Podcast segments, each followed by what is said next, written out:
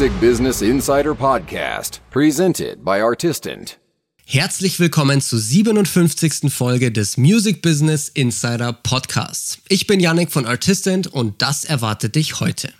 Was ist eigentlich der offiziell beste Musikstreaming-Dienst? Apple Music macht einen gigantischen Marketing-Move. Und YouTube will deine Musik in Videos platzieren. Das alles in dieser Folge. Also viel Spaß. Und damit herzlich willkommen zur neuesten Folge des Music Business Insider Podcasts. Dem Podcast über News, Trends, Tipps und echtes Insiderwissen aus dem Musikbusiness. Vorab erstmal vielen Dank für das ganze positive Feedback zu den letzten zwei QA-Folgen. Das hat mich wirklich total gefreut und ich versuche natürlich auch weiterhin immer wieder eure Fragen in den Podcast mit einfließen zu lassen. Also, wenn du irgendwelche Fragen zum Musikbusiness, Marketing, Social Media oder sonst etwas hast, dann immer her damit.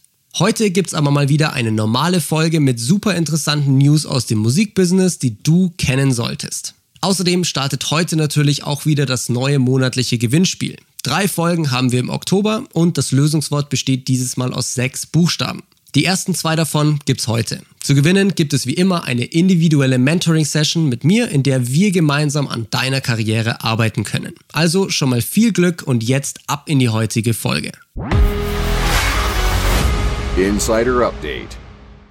Die deutsche Stiftung Warentest prüft ja so ziemlich alles an Produkten und Services, was es da draußen so gibt. Jetzt ist vor kurzem die neueste Ausgabe ihres Musikstreaming-Tests veröffentlicht worden. Daraus wollte ich dir heute einfach mal kurz die wichtigsten Ergebnisse zusammenfassen. Getestet wurden neun Anbieter und Spotify konnte sich erfolgreich das erste Mal gegen alle anderen durchsetzen. Mit einer Note von 1,4 für Android und 1,5 für iOS sichert sich Spotify den ersten Platz und schafft als einziger Anbieter auch noch ein sehr gutes Ergebnis. Auf Platz 2 ist mit 1,9, also gut, dieser. Weniger überzeugen konnten Anbieter wie Napster, Cobus oder Aldi Live Music. An sich tun alle, was sie sollen, aber besonders bei den Apps und im Datenschutz gibt es wohl massive Unterschiede. Gerade bei den Themen Playlists, Offline-Modus, Datenverbrauch und eben auch der Datensicherheit gibt es wohl ein ziemliches Gefälle. Getestet wurden die Anbieter unter anderem auf ihre Funktionsvielfalt, Playlists, Suche, Zusatzinfos, Einstellmöglichkeiten und vieles mehr.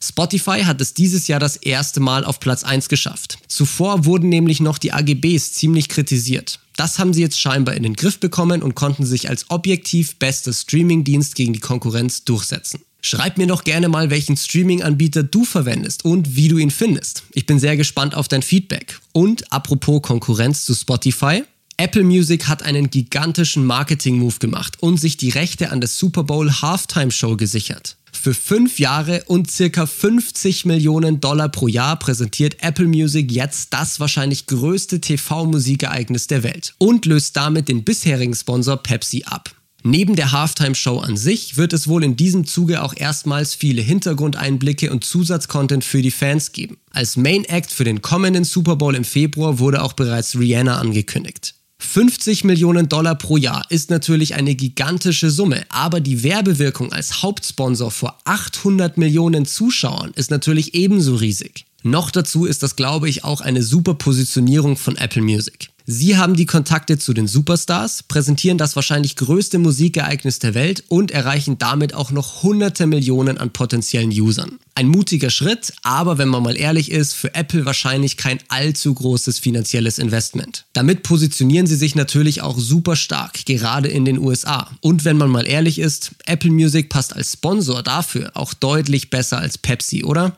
Ich bin auf jeden Fall sehr gespannt, was das Ganze so für einen Einfluss auf Apple Music und die Zahlen haben wird und wie das ganze Event so allgemein vonstatten geht. Vielleicht ändert sich ja jetzt auch mit dem Wechsel des Hauptsponsors ein bisschen was an der Halftime Show. Ich bin gespannt. Deine Meinung dazu? Lass sie mich doch gerne mal wissen. Der erste und zweite Buchstabe für das Oktober-Gewinnspiel sind übrigens ein A und ein R.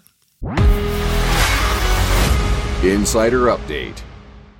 Abschließend habe ich jetzt noch eine super interessante Neuigkeit aus dem Hause YouTube für dich. Hier hat man nämlich vor kurzem den sogenannten Creator Music Hub angekündigt. Das kannst du dir wie eine Art Schaufenster oder Online-Shop für Musik vorstellen, die dann in Videos verwendet und monetarisiert werden darf. Musikrechte sind für super viele Creator auf YouTube nach wie vor ein riesiges Problem. Ohne die entsprechenden Rechte dürfen sie nämlich keine Musik in ihren Videos einbinden oder sie können große Probleme bekommen.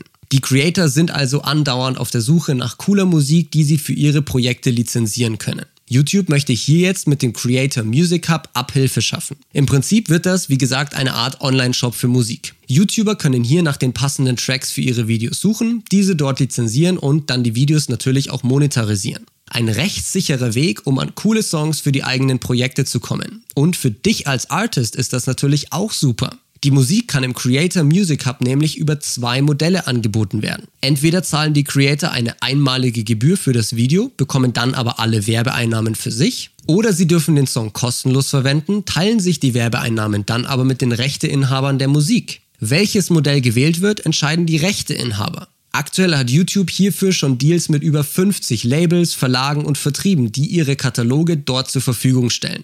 Wenn dein Vertrieb hier jetzt schon oder später dann auch dabei ist, könnte das eine echt super Chance für dich sein. Es gibt nämlich über zwei Millionen Creator auf YouTube, die im Partnerprogramm sind und dadurch zwingend nach solcher Musik suchen. Wenn du also Songs hast, die super in Videos verwendet werden können, wäre das einerseits eine super Einnahmequelle und andererseits natürlich auch tolle Reichweite. Oft sind die Fans und Follower dieser Creator ja sehr engagiert und wollen auch wissen, von wem ein Song ist, wenn er ihnen gefällt. Du könntest hier also neben den Einnahmen auch noch neue Fans gewinnen. Eigentlich eine coole Sache, oder? Aktuell wird der Creator Music Hub in den USA für alle Creator ausgerollt und soll dann 2023 auch international verfügbar sein. Ich bin auf jeden Fall sehr gespannt, wie das hier weitergeht und auch wie gut das Ganze ankommt. Es hat auf jeden Fall Potenzial und ich werde das natürlich weiterhin für dich verfolgen. Lass mich doch deine Meinung dazu auch gerne mal wissen. Wäre das etwas für dich oder lieber nicht? Ich bin gespannt. Das war's jetzt aber erstmal wieder für diese Folge des Music Business Insider Podcasts. Ich hoffe wie immer, dass dir die Episode gefallen hat und du einiges lernen konntest. Natürlich freue ich mich auch sehr über dein Feedback, Anregungen für zukünftige Folgen oder auch eine Bewertung auf deiner Podcast-Plattform. Und falls du es noch nicht getan hast, dann folge auch gerne dem Podcast und unseren anderen Kanälen. Jetzt aber erstmal vielen Dank fürs Zuhören und bis zum nächsten Mal. Deine Musik hat's verdient, gehört zu werden.